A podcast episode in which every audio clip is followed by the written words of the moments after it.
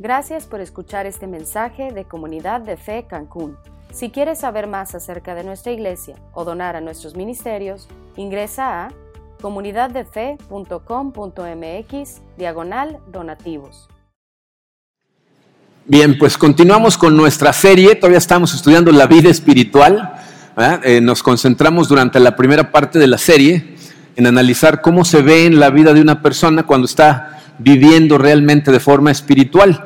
Fue cuando estudiamos eh, el fruto del espíritu, eh, esos rasgos que se ven en el carácter de la gente, cómo responde ante las situaciones de la vida cuando realmente camina espiritualmente. Y ahorita entramos a la parte práctica, que es cómo le hacemos. O sea, cómo le permitimos al Espíritu Santo producir eh, ese fruto en nosotros, ¿no? Y dijimos al principio de esta segunda parte que es a través de disciplinas espirituales. La semana pasada vimos eh, dos de ellas que en realidad eh, siempre van juntas, silencio y retiro. no sé si lo trataron de experimentar esta semana, ¿lo intentaron? ¿Sí? ¿Les salió? No, no, algunos sí, unos regular, algunos batallamos, sobre todo los que no tenemos mucha práctica. Pero miren, lo que vamos a hacer el día de hoy es vamos a construir encima de lo que vimos la semana pasada.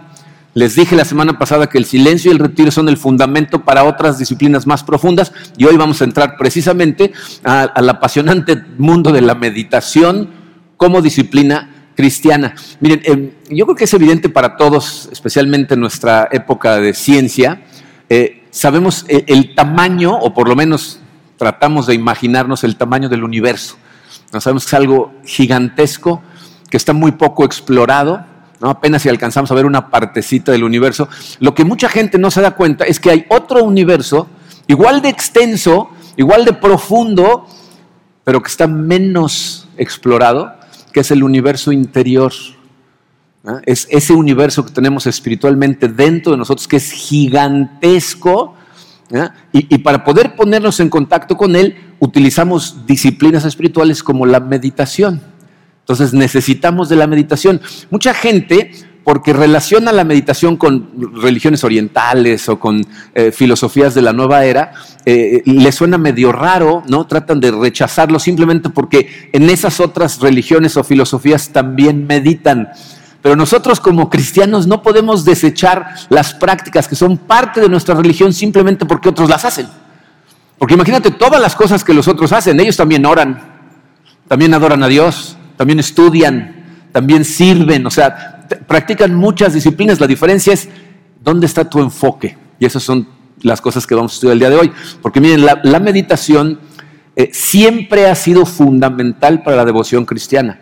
Si lees la Biblia, el Antiguo Testamento está lleno de versículos en donde manda Dios a la gente a meditar en, las cosas que vamos a aprender el día de hoy. Y de hecho, la Biblia nos dice que el medio a través del cual se puede producir fruto espiritual en la vida de una persona es con la combinación de dos disciplinas que son el estudio y la meditación. Fíjense, está en Salmo 1, versículos 1 al 3, el salmista aquí va a ser el contraste entre la forma de vivir la vida de dos personas que es muy diferente y cuáles son los resultados. Fíjese, dice, dichoso el hombre que, en primer lugar, dice, no sigue el consejo de los malvados, es decir, no se deja llevar por la sabiduría del mundo que está totalmente distorsionada.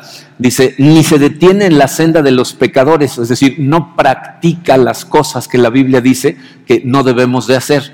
Dice, ni cultiva la amistad de los blasfemos, es decir, su grupo principal de influencia no son gente que va en contra de Dios, sino a favor de Dios. Y ahí viene el contraste, dice, sino que en la ley del Señor se deleita, es decir, en la palabra de Dios se deleita Dice, y día y noche medita en ella. Ahorita vamos a regresar a esa frase, y día y noche medita en ella. Dice, es como el árbol plantado a la orilla de un río, que cuando llega su tiempo, ¿qué dice ahí? Da fruto y sus hojas jamás se marchitan, todo cuanto hace prospera. Entonces, lo que nos está diciendo aquí es, eh, el contraste entre una persona que va por el camino equivocado, aconsejado por la gente equivocada, dirigido por la sabiduría equivocada, o una persona que es como un árbol plantado junto a un río. Es decir, tu corazón, tu alma va a estar plantada junto a la fuente de sabiduría, de conocimiento y de poder que es la palabra de Dios. Y por eso, cuando llega tu tiempo, das fruto. Dice, todo cuanto hace prospera. Espiritualmente hablando, todo lo que hace prospera. ¿ok? Ahora, se les dije que íbamos a regresar a esa frase. Dice, día y noche medita en ella. ¿Qué significa eso? Significa que una persona que realmente eh, sigue a Dios se pasa 24 horas al día, 7 días a la semana meditando en la palabra de Dios. Evidentemente no es lo que significa. Entonces lo que nos quiere decir es que la meta es que gracias a la meditación que hacemos, nuestro enfoque durante la mayor parte de lo que hacemos durante el día está puesta en Dios. ¿Ok? Entonces podemos definir la meditación cristiana, dice su programa, dice meditación cristiana como el proceso de enfocar completamente nuestra atención en Dios y asimilar su palabra para conocerlo cada vez mejor y ser transformados por la experiencia. Vamos a desglosar esto poquito a poquito, vamos a entender lo que realmente significa esa descripción, pero antes quiero que veamos los obstáculos para la meditación, que es el número uno romano en su programa, es lo que sí dice obstáculos para la meditación y cómo manejarlos. Miren, la base para, para empezar a meditar, se los dije la semana pasada, es de alguna manera apagar todo el ruido y la actividad en nosotros. ¿ok? Esto obviamente funciona de dos formas. Una es la actividad y el ruido externo y otro el interno. Para apagar la actividad y el ruido externo, dijimos la semana pasada, y aparte lo vamos a profundizar en un momentito, necesitamos hacer tiempo y espacio para Dios. ¿Ok? Entonces, lo externo no es tan complicado como lo interno. De hecho, los que intentaron estar en retiro y silencio y tuvieron problemas, su problema fue interno. Es cuando tratas de hacerlo de forma interna que vienen las interrupciones y es donde tenemos los obstáculos más grandes. Aquí les puse dos de los obstáculos más importantes que enfrentamos cuando queremos meditar. El primero de ellos dice, pendientes del mundo material. Cosas que tenemos pendientes del mundo físico, del mundo material, es decir, cosas externas que nos tienen ansiosos. Les voy a decir lo que sucede. Estamos preocupados. Quiero que vean cómo se forma esa palabra. Pre ocupados. O sea, no estamos ocupados, no estamos haciendo algo con respecto a lo que estamos enfrentando, sino estamos preocupados, estamos usando tiempo de nuestra mente que deberíamos estar utilizando para otras cosas, porque nos ocupa en la mente cosas que en ese momento no estoy enfrentando. Bien, Jesús nos advirtió con respecto a esto cuando nos dio la parábola del sembrador. ¿Se acuerdan que la analizamos no hace mucho tiempo? Está en, Mateo 13. Les puse la dirección al ladito del número uno, de obstáculo número uno. Mateo 13, 22. Luego lo pueden leer eh, en, en su Biblia. Va a pasar en la pantalla, aunque no esté en su programa. Dice, el que recibió la semilla que cayó entre espinos es el que oye la palabra pero las preocupaciones de esta vida y el engaño de las riquezas la ahogan de modo que ésta no llega a dar qué? Fruto. O sea, estamos tan ocupados con las cosas del mundo material, con el dinero y las finanzas y las cosas que nos tienen ansiosos, que, que no le damos oportunidad a la palabra de Dios a dar fruto en nuestro corazón. ¿Cuál es la solución? Miren, yo les puse ahí en su programa, escríbelas. Ese es el siguiente espacio en blanco. La solución a esos pendientes es escribirlas. Pero más que escribirlas, fíjense, pónganle ahí un ladito, plan de acción. Escribe ahí al ladito, plan de acción, porque lo que necesitas hacer para que te dejen de atacar es hacer un plan de acción de lo que vas a hacer con ellas. Eso es lo que tranquiliza tu corazón. Miren, las cosas que nos preocupan se dividen en dos. Las que están bajo tu control y las que no están bajo tu control. ¿Están de acuerdo? O sea, hay cosas que tienen preocupado que no, no importa qué hagas, no las vas a poder resolver tú no están en tus manos. Y hay otras que sí hay cosas que puedes hacer para resolverlas. ¿ok? Entonces, los chinos tenían un dicho muy interesante que decía, si tus problemas tienen solución, ¿para qué te preocupas? Solucionalos. Y si no tienen solución, ¿para qué te preocupas? Si tú no los puedes solucionar, ¿por qué estás ocupado en eso? Entonces nosotros lo que hacemos es, fíjate, si tus problemas están bajo tu control, si tus pendientes están bajo tu control, haz un plan de acción. ¿Qué voy a hacer para enfrentar esta situación? ¿Cuándo lo voy a hacer? Un plan de acción. Eso me desestresa. Y si está fuera de mi control, se lo voy a pasar a Dios. Y lo que tengo que hacer es, antes de entrar a la bendición, Señor, esto me está interrumpiendo, sé que en tus manos, quítalo de aquí, por favor. ¿Ok? Entonces, eh, pendientes del mundo material, es decir, cosas externas. El número dos son cosas internas, situaciones no resueltas situaciones que no hemos resuelto, que nos causan emociones que nos distraen. ¿De qué estoy hablando? Culpa, resentimiento, amargura, ¿no? situaciones con las que ando cargando y porque no las he resuelto, me distraen. Miren, em, la primera vez que vine a Cancún, Vine en 1976. ¿Cuántos no habían nacido en ese año? ¿Quién sabe? Bueno, la cosa es que estaba yo saliendo de la secundaria y como regalo a cinco amigos y a mí, nuestros papás nos permitieron hacer un viaje para venir acá por la península. Venimos en plan acampar con mochilas, ¿no? Y conocimos eh, Cancún, Cozumel, Isla Mujeres, le, le, dimos la vuelta a todo esto, ¿no? Pero para el primer tramo de viaje, para llegar acá, nos venimos en tren, salimos de la Ciudad de México, en un tren que llegaba hasta Palenque. Hacía 24 horas el tren. Y lo que hicimos, nuestros, mis amigos y yo, es rentar tres cabinas en un tren Pullman, es decir, la cabina tiene un sillón donde sienta dos personas y en la noche se hace cama. ¿ok? Entonces íbamos a pasar 24 horas, teníamos que compartir dos en cada cabineta de esas. ¿no? Entonces me acuerdo la pregunta que me hizo mi papá cuando le pedí permiso, me dijo, ¿y qué tal te llevas con el que vas? Porque va a estar 24 horas metido en, en un cuartito con una persona, lo conoces bien, te llevas bien con él. Yo, yo te voy a hacer otra pregunta a ti. ¿Qué tal te llevas contigo? ¿Cómo te sientes cuando estás solo contigo? Te voy a decir por qué la pregunta. Cuando empieza a meditar ante Dios, a la primera persona que te va a revelar así clarita es a ti. Y mucha gente cuando se ve claramente sale corriendo porque no le gusta lo que ve. ¿Ok? Esas son las situaciones no resueltas que cuando las ves te duele y quieres huir. Entonces, ¿cuál es la solución a esas situaciones no resueltas? Les puse ahí, la, la solución es conversar honestamente con Dios al respecto. O sea, si esas situaciones no están resueltas es porque tú no se las has entregado todavía, no has confesado abiertamente ante Dios. Lo que necesitas hacer es ir a Él para hacer un examen de conciencia que lo que haga es limpiarte. Esos gritos de tu conciencia no se van a silenciar si ignoramos lo que hay ahí. Lo que Dios quiere que hagas es que, las veas y que entiendas que solamente con la sangre todopoderosa de Cristo esas cosas pueden ser totalmente limpiadas de tu alma. Pero necesitas entenderlo, que Dios lo que quiere es limpiarlas, pero necesitas ir y abrirlas. Fíjense, eh, les puse también la dirección de este versículo, Hebreos 9:14, va a pasar en la pantalla, eh, dice así, dice, si esto es así, y les voy a decir a qué se refiere con si esto es así.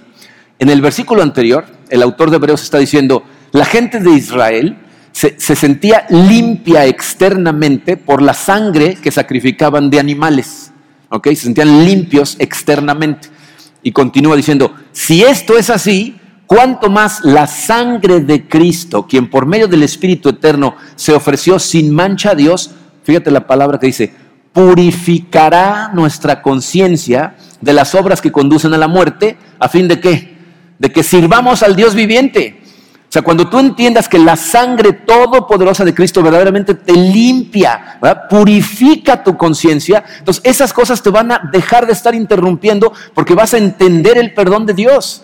Vas a creer que realmente Él ya te limpió completamente y entonces ya no te interrumpen para poder ir a Él en todo momento. Satanás nada más está tratando de engañarte, de que Dios no te ha perdonado para que no te puedas concentrar.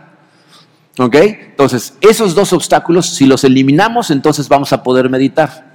Ahora, número dos, muy importante, ¿cuál es el objeto de nuestra meditación?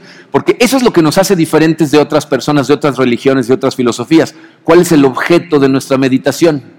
Dice, ya que nuestro objetivo es conocer mejor a Dios y permitirle transformarnos, nos enfocamos principalmente en dos áreas en nuestra meditación. Letra A dice, la palabra de Dios y su aplicación en mi vida. O sea, tengo que meditar en la palabra de Dios, que es la manera en donde Él de forma más clara se revela a sí mismo y nos revela a nuestro propio corazón. Y tenemos que encontrar en esa palabra aplicaciones que me ayuden a darme cuenta de en dónde estoy actuando mal y ponerlo en sus manos para que me vaya transformando. Fíjense, el Salmo 119, versículos 97 al 99 dice, ¿cuánto amo yo tu ley? Todo el día medito en ella. Dice, hay otra referencia como esto es algo que tratamos de hacer durante el día. Dice, tus mandamientos me hacen más sabio que mis enemigos porque me pertenecen para siempre. La palabra de Dios es eterna. Dice, tengo más discernimiento que todos mis maestros porque medito en tus estatutos. O sea, la sabiduría en la vida de una persona proviene de meditar en la palabra de Dios. Y es ahí cuando somos, dice Pablo, transformados mediante la renovación de nuestra mente. Ahora, quiero que sean conscientes de eh, la liga irrompible que existe entre tres conceptos, dos de ellos son disciplinas espirituales, que no se pueden separar o estas cosas no funcionan. Los tres conceptos son estudio, memorización y meditación. Esas tres van de la mano. Fíjense, memorizar la Biblia no significa meditar en ella, pero sin memorizarla no puedes meditar en ella.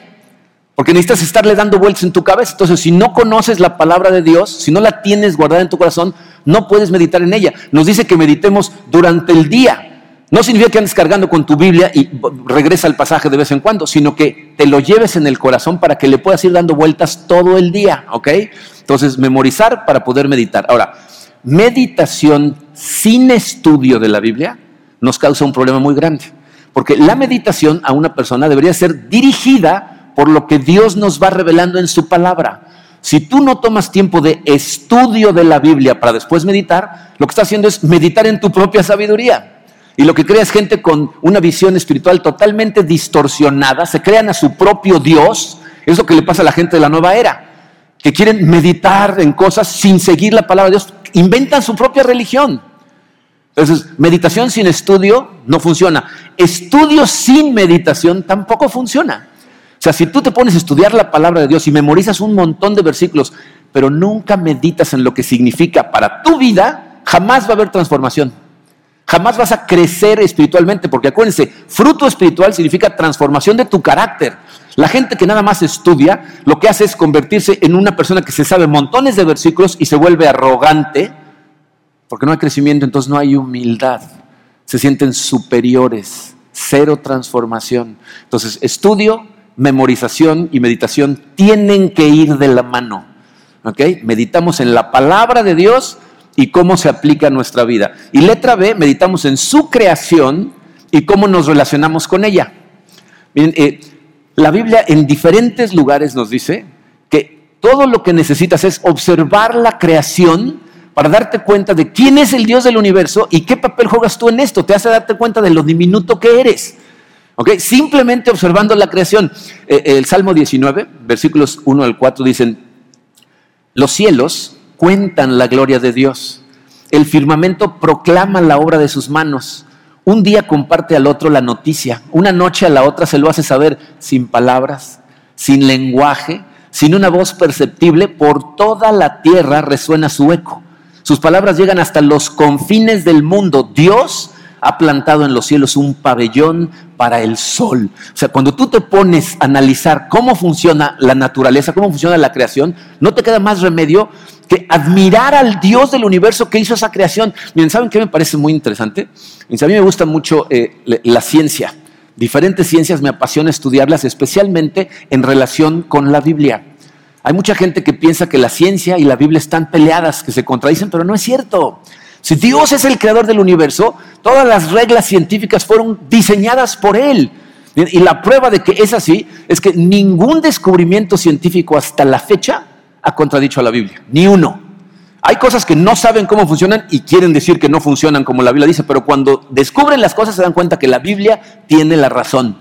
Y lo interesante de esto, fíjense, leo a muchos científicos de altísimo nivel astrofísicos, microbiólogos, personas de altísimo nivel, que sus amigos más cercanos científicos, ellos dicen, los científicos que persiguen la verdad a través de la ciencia, todos creen en Dios. O sea, hay científicos que están tratando de probar sus teorías a través de lo que escriben, no tratando de encontrar la verdad acerca de cómo funciona el universo. Pero estas personas dicen, todos los científicos que persiguen la verdad terminan por creer en Dios, porque científicamente cuando estudias la creación, es imposible que esto exista sin un Dios atrás de ella. Yo no sé si a ustedes les gusta leer este tipo de, información, pero por ejemplo, ¿sabían ustedes que en este universo hay más de 70 variables que tienen que estar sintonizadas con una exactitud ridícula y si las 70 no estuvieran perfectamente sintonizadas, el universo no podría existir?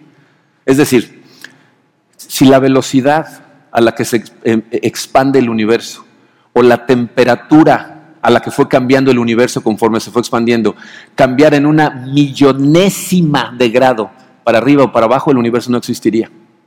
Y hay más de 70 variables en donde las 70 tienen que estar así de exactas, así de sintonizadas, todas al mismo tiempo. Y los científicos dicen, científicamente eso por casualidad es imposible. Tiene que haber una mente poderosísima que tiene a todo esto en, el orden y la perfección que existe.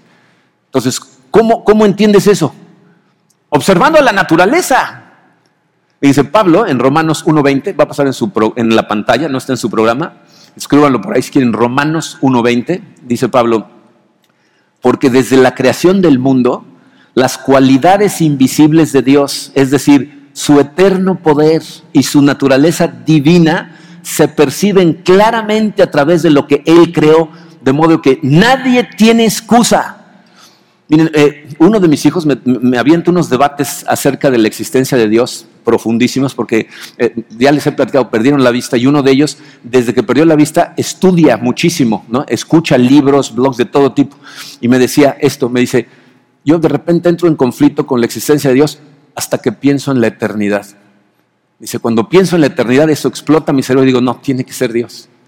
Esto no puede ser de otra manera. Entonces, aún la gente más recalcitrante, cuando se pone a analizar las cosas del universo, no tiene excusa. Terminas dando cuenta de quién es Él, quién eres tú, ¿no? Y cómo te relacionas con Él. Entonces, meditamos en su palabra, la aplicación de su palabra en la creación y cómo me relaciono yo con ella. Ahorita lo vamos a ver de forma más práctica. Vamos a entrar así al cómo. ¿no? El número 3 romano dice cómo meditar. Miren, a diferencia de los retiros espirituales, la semana pasada les decía que tenemos que retirarnos en silencio por lo menos una vez a la semana. Bueno, la meditación es algo que se tiene que hacer diario. Diariamente necesitas meditar.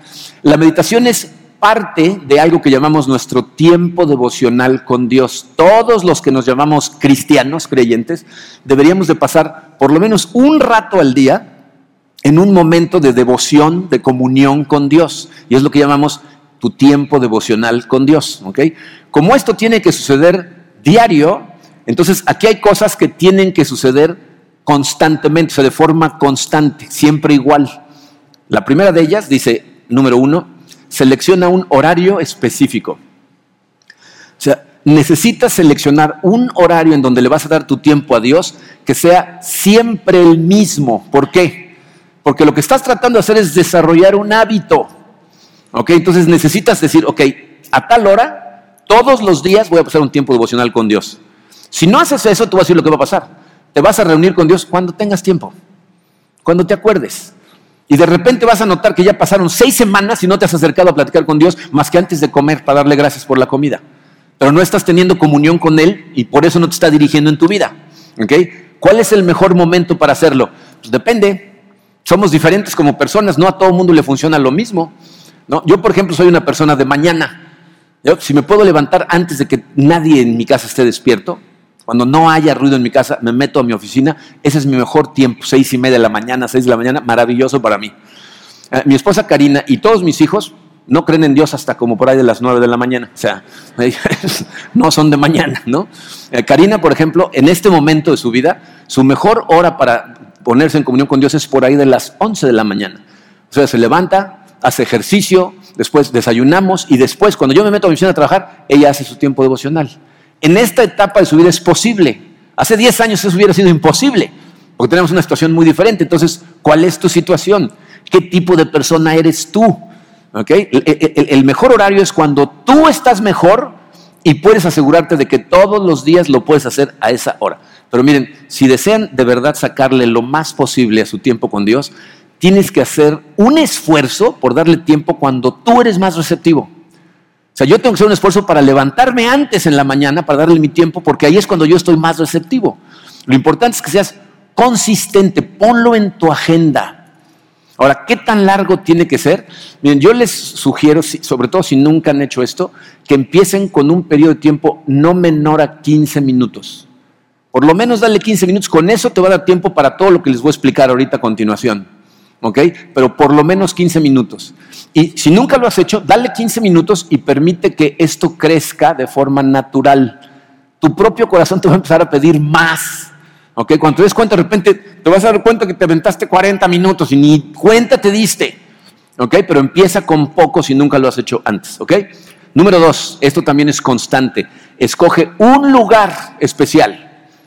Necesitas escoger un lugar en donde tengas absolutamente todo lo que necesites para tener tu tiempo devocional con Dios. Tu Biblia, un cuaderno para que vayas llevando un diario espiritual, eh, pluma, algo con que subrayar tu Biblia. Eh, hay gente que le gusta eh, cantar alabanzas antes de empezar a estudiar su Biblia, que tengas ahí tu música preparada, o sea, que no te tengas que estar parando todo el tiempo. ¿ok? Entonces, un lugar en donde, fíjate, te puedas aislar, incluso que puedas orar o leer tu Biblia en voz alta, con toda tranquilidad, ¿no? Pero siempre el mismo, se tiene que convertir en una costumbre. Eh, Lucas 22, 39, también les puse nada más la dirección, lo pueden leer en la pantalla, dice que Jesús salía de la ciudad y como de costumbre se dirigió al monte de los olivos y sus discípulos lo siguieron. O sea, Jesucristo tenía la costumbre de ir a un lugar a encontrarse con Dios todo el tiempo y los discípulos ya sabían a dónde iba. Por eso Judas lo encontró, porque se fue a donde siempre iba. ¿Ok? Entonces, tiene que ser el lugar como para Jesucristo, es un lugar sagrado porque se iba a encontrar con Dios. Ese debe de ser tu lugar. Algunas personas me preguntan acerca de la posición a la hora de meditar, todavía no llegamos a ello, ¿no? Pero, eh, ¿cuál es la posición mejor para meditar? Pues miren, por un lado, es irrelevante. Porque en la Biblia nos hablan de todo tipo de posiciones. Sentados, parados, acostados. Hay incluso algunos que salen a meditar al campo. ¿No? O sea, van caminando y van meditando. Entonces, es, por un lado, no importa. Pero por el otro, espíritu, mente y cuerpo, las tres partes que forman al ser humano, son inseparables. Lo que afecta a una afecta a la otra. Entonces, necesitas encontrar una posición en donde puedas tener las menos distracciones posibles del mundo a tu alrededor. O sea, si la posición te distrae, entonces necesitas encontrar otra. Lo más cómodo que yo he encontrado es estar sentado derecho y simplemente dejar caer los hombros a la hora que voy a meditar. Nada más, si esa es la posición para ti, si te quedas dormido y te caes de la silla, pues te va a interrumpir, ¿no? Pero bueno, la, la posición es irrelevante. Número tres, esta es muy importante, dice, acércate a Él con la actitud apropiada. Cuando vas a Dios, cuando te vas a acercar a tener tu comunión con Él, fíjate, ¿saben qué es lo que Dios ve en nosotros? no ve cómo te ves por fuera, ve lo que está pasando en tu corazón. Dice 1 de Samuel 16, 7. Pues Dios ve no como el hombre ve. Pues el hombre mira la apariencia exterior, pero el Señor mira el corazón. O sea, Dios sabe exactamente qué está pasando en tu corazón. Entonces, cuando vayas a Él, tienes que ir con la actitud correcta que consta de cuatro cosas. La primera dice, ve con expectativas. O sea, ve expectante, ve emocionado, ve sabiendo que estás a punto de recibir de Él bendición, dirección, fortaleza. No tienes que ir emocionado. Eh, a mí me disipuló una persona que se llama Terry Hendricks, les he platicado. Yo ni siquiera sabía que me estaba disipulando, pero yo iba una vez a la semana, a veces dos, a su casa. Y, y, lo que hacíamos es, yo llegaba, sacábamos las guitarras, yo llevaba mi guitarra, mi primer trabajo en la iglesia, para contarles, fue tocando la guitarra y cantando, trabajaba yo en la alabanza. Entonces nos sentamos, Terry y yo, cantábamos cuatro o cinco alabanzas, luego dejábamos las guitarras. Este hombre era una persona increíblemente educada, o sea, tenía eh, una maestría en estudios bíblicos y un doctorado en teología. Entonces me, decía, ¿de qué quieres hablar hoy?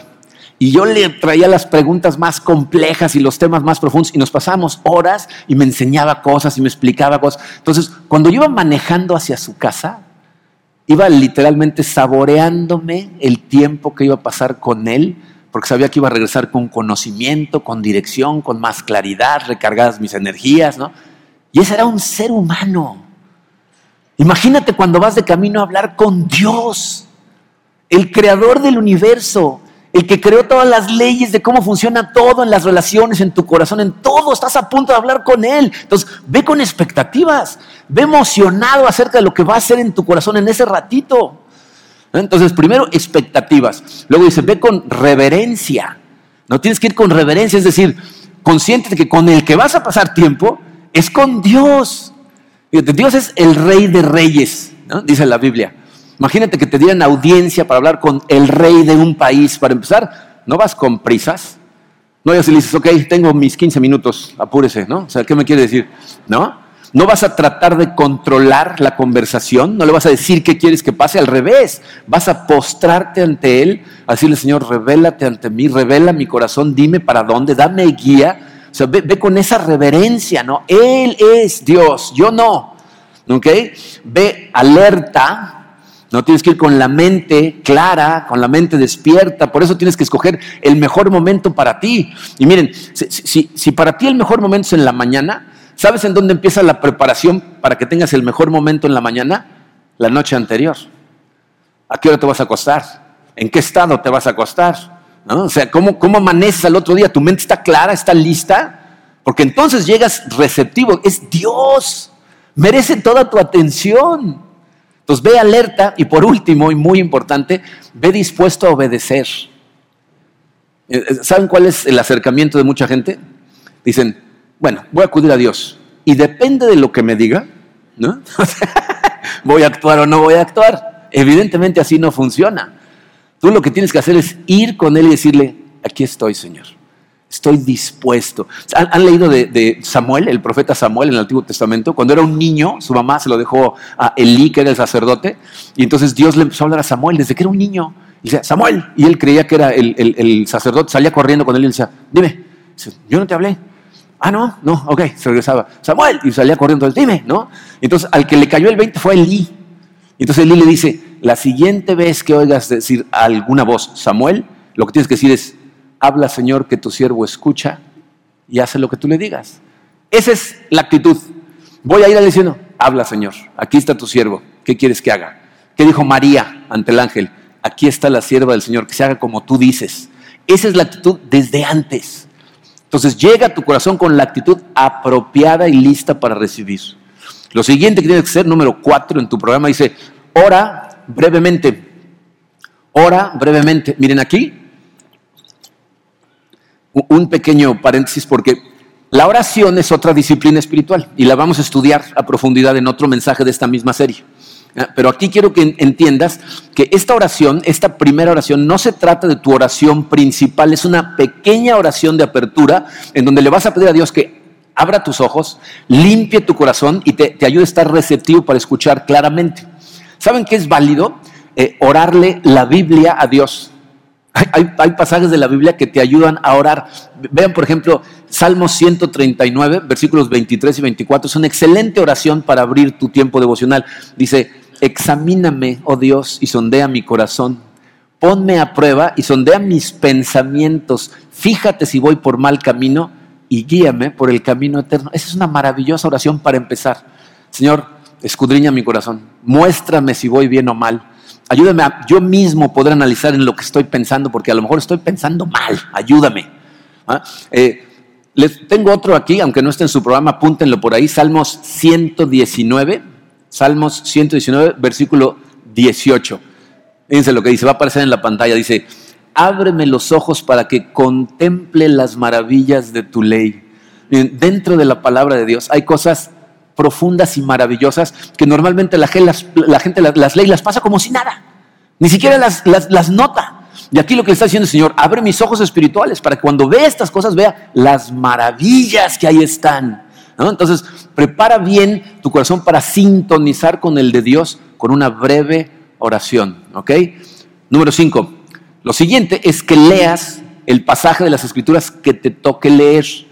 Yo les recomiendo que utilicen un plan de lectura. Hay muchos, puedes encontrarlos en montones de sitios en internet, puedes acudir a la librería y buscar planes de estudio, puedes comprarte el pan diario. O sea, la, cosa es que vayas leyendo sistemáticamente la Biblia. Eh, cuando lees, fíjate, eh, esa es otra cosa que vamos a estudiar en un mensaje. El estudio de la Biblia es otra disciplina espiritual, pero aquí date cuenta, estás empezando tu interacción con Dios a través de su revelación que es su palabra. Y el objetivo es recibir algo de Dios. Por lo tanto, tienes que leer tu Biblia despacio. Esta no es una carrera de velocidad. La gente lee la Biblia como el periódico. Eh, se trata de que leas despacito, permitiéndole que llegue a tu corazón. No tienes que tener ninguna prisa, ni hay una cantidad de pasajes que tienes que leer al día. Hay gente que, yo leo la Biblia una hora al día, con felicidades. ¿Qué se te quedó? ¿No? O sea, porque eso es lo importante. Entonces, no hay prisa. Y después de leer, entonces viene la meditación, dice el número 6, medita en lo que acabas de leer. miren, les voy a platicar lo que yo hago. Eh, normalmente yo leo dos capítulos diarios en la Biblia, ¿ok? Hay veces que un poquito más, pero normalmente son dos, ¿ok? Y generalmente después de leer eh, esos dos capítulos, o mientras los estoy leyendo, hay versículos que saltan a la vista, o sea, que le hablan a mi corazón en ese momento. Y en ese momento lo que hago es detenerme y subrayarlos. Si Dios me dice algo en ese momento, lo escribo. Mi Biblia es una Biblia, miren, esta es mi Biblia. Esta ya está medio maltratada porque está viejita, pero fíjense, eh, mi Biblia tiene márgenes, no sé si se alcanza a ver en la pantalla, el margen es muy amplio. Es a propósito, porque si te vas al Nuevo Testamento, te vas a dar cuenta cómo tengo versículos subrayados por todos lados y anotaciones en el margen. Entonces, mientras voy leyendo, subrayo esos versículos, cualquier cosa que Dios me dice en ese momento, hago una anotación pequeñita, ¿ok? Pero voy leyendo despacio y después, ya que termino de leer mis dos capítulos, regreso a ese versículo que saltó y esto es lo que hago. Lo leo dos o tres veces muy despacio. De hecho, hago un esfuerzo por poder repetirlo sin leerlo, es decir, trato de memorizar ese versículo, ¿ok? Y ya que terminé de hacer esa lectura dos o tres veces, memorizarlo, hago una de tres cosas. Dice, la letra A, ahí abajito, dice, analiza cada palabra clave de un versículo. O sea, tomas ese versículo y lo que vas a hacer es irte palabra por palabra, y miren, comercial, rápidamente. Eh, aquí van a ver tres formas de meditar en la palabra de Dios. En la clase de conexiones vemos por lo menos seis diferentes formas de meditar en la palabra. Si quieres aprender esto a más profundidad, ve a la clase de conexiones. Tienes que tomar primero la de introducción a comunidad de fe, y después entras a conexiones, ¿ok? Pero bueno, termina el comercial. Entonces, analiza cada palabra clave de un versículo. ¿Cómo hacemos eso? Si, tú tomas un versículo haces tus ejercicios de respiración, o sea, todo lo que aprendimos la semana pasada, te conectas con Dios y entonces lo que es empezar a analizar ese versículo, te puedo asegurar que vas a poder recibir de Dios de forma que salgas dirigido o confortado o con poder. Ejemplo, una de las líneas que más gente se sabe es el versículo 1 del Salmo 23. Dice, el Señor es mi pastor, nada me falta. ¿Ok? Eh, esa línea. Si nada más tomas las palabras clave de esa línea, eh, puedes salir tan enriquecido. empezamos con el Señor. ¿no? Cuando yo medito en esa frase pienso, el Señor, o sea, no es un Señor, es el Señor, el Rey del universo que la Biblia nos dice que está sentado en un trono en el cielo, eh, rodeado de ángeles que lo están alabando día y noche, que tiene arcángeles presentes y desde ese trono está controlando todo el universo, lo tiene en perfecto orden, pasa exactamente lo que Él quiere que pase, ese es el Señor. Y ese Señor que está en ese trono es, no dice va a ser, o lo está pensando, o a veces dice, no, es mi pastor, mío. Sea, Él es el Señor del universo, pero es mi pastor personal. El pastor es el encargado de guiar a las ovejas, alimentar a las ovejas, llevarlas a lugares de descanso, protegerlas del mal, asegurarse que siempre están bien. Si se desvían, sale corriendo, las busca, se las trae de regreso. El rey del universo es mi pastor personal y por eso nada, absolutamente nada espiritualmente me falta. Nada más esa meditación de un ratito, bueno, salgo yo prendido, recargado, sabiendo que Dios está conmigo todo el tiempo cuidándome como un pastor a sus ovejas.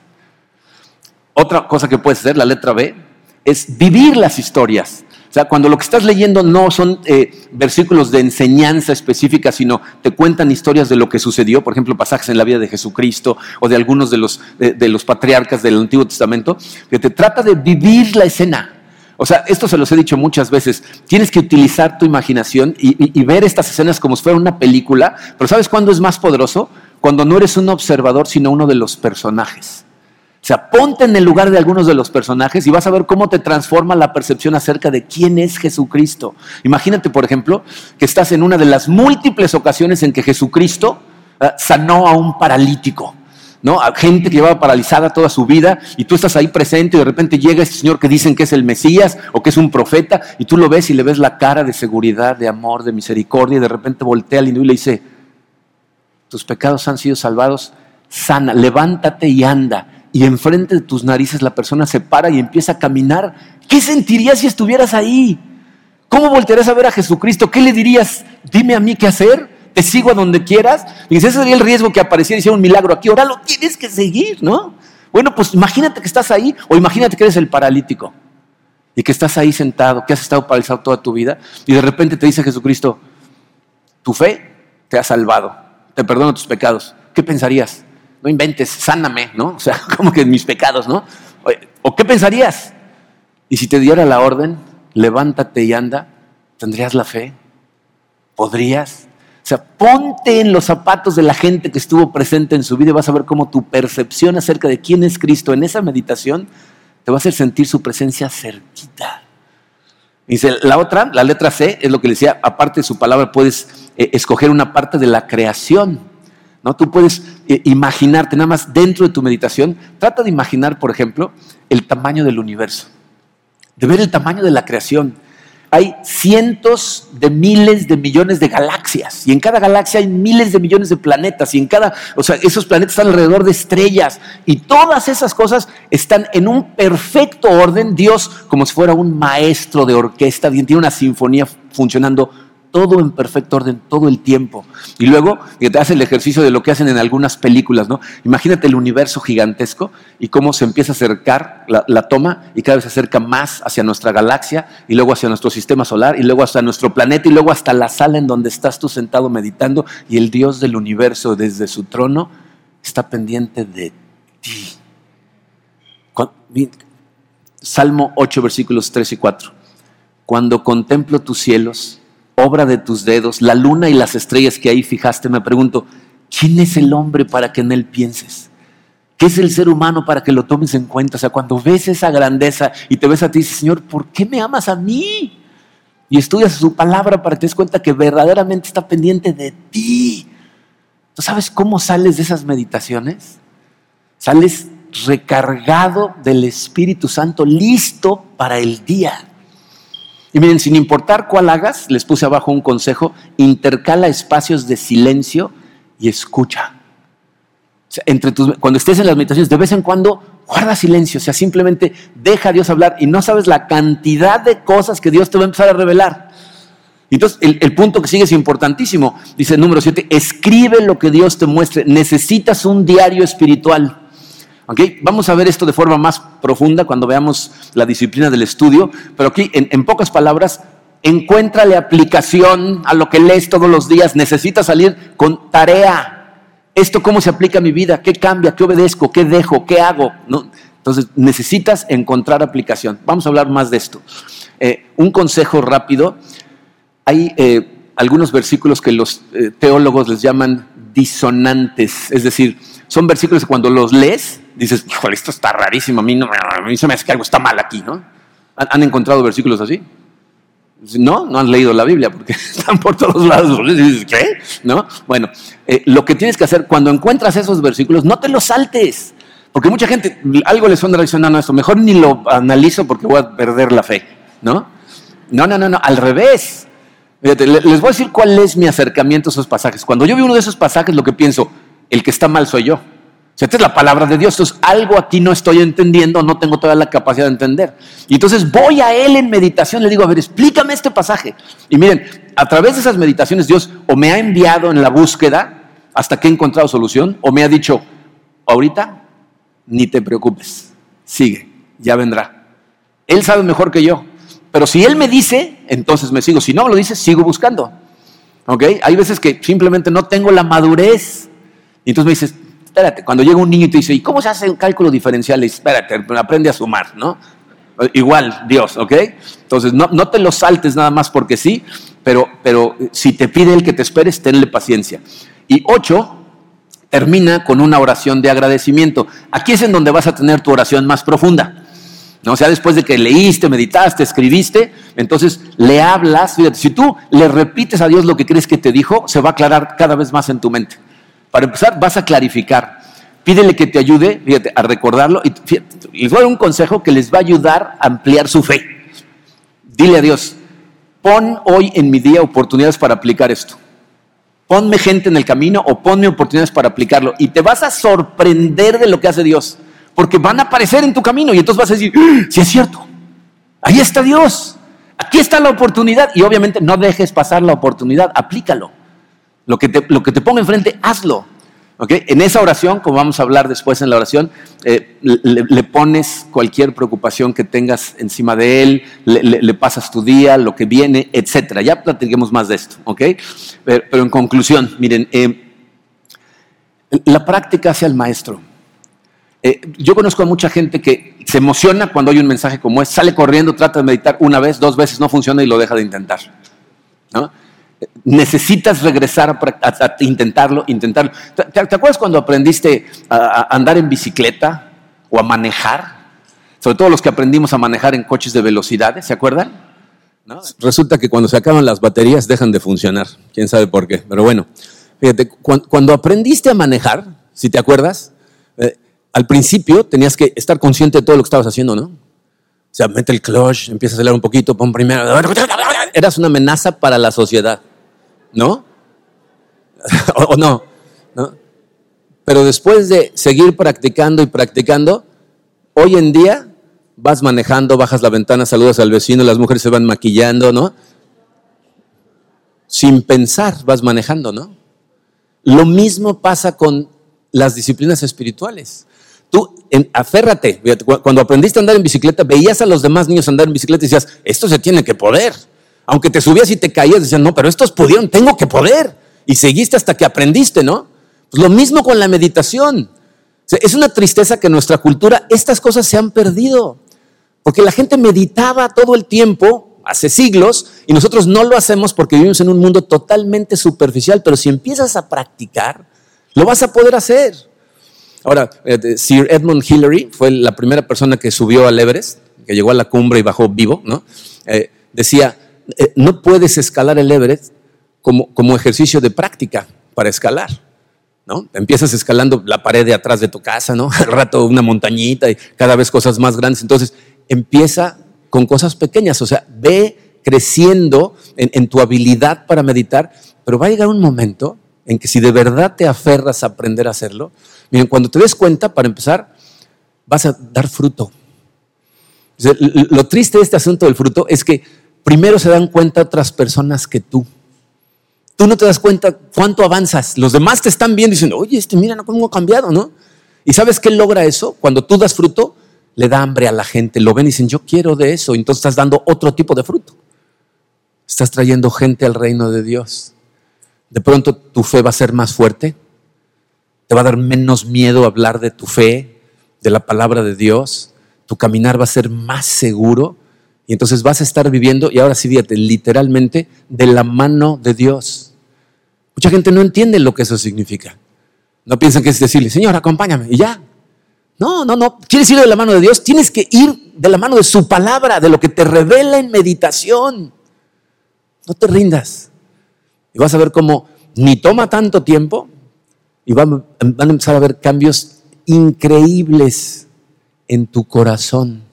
Acuérdate, fruto del Espíritu, amor, alegría, paz, paciencia. O empiezan a ver cosas que dices, antes no podía.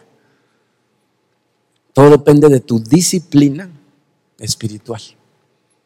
Vamos a orar. Padre, eh, te damos tantas gracias, Señor, por tu palabra, tantas gracias por tu amor, por tu fidelidad, por, tu paciencia con nosotros, Señor.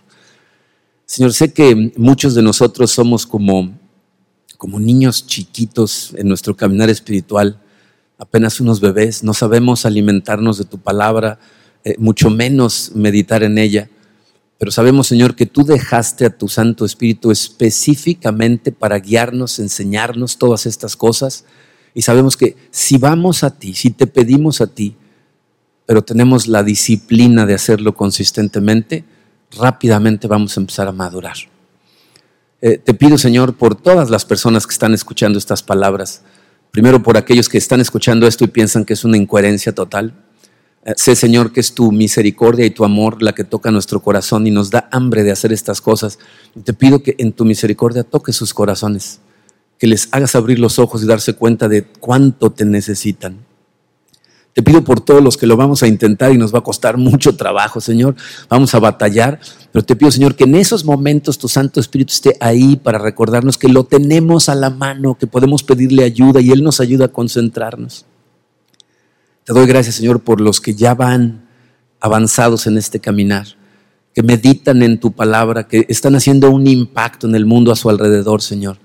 Eh, síguelos guiando, fortalécelos, protégelos, Señor.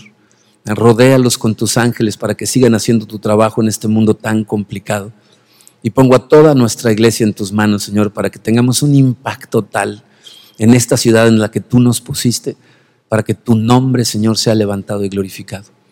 Nos ponemos totalmente en tus manos, Señor, en el poderoso nombre de tu Hijo Jesucristo. Amén.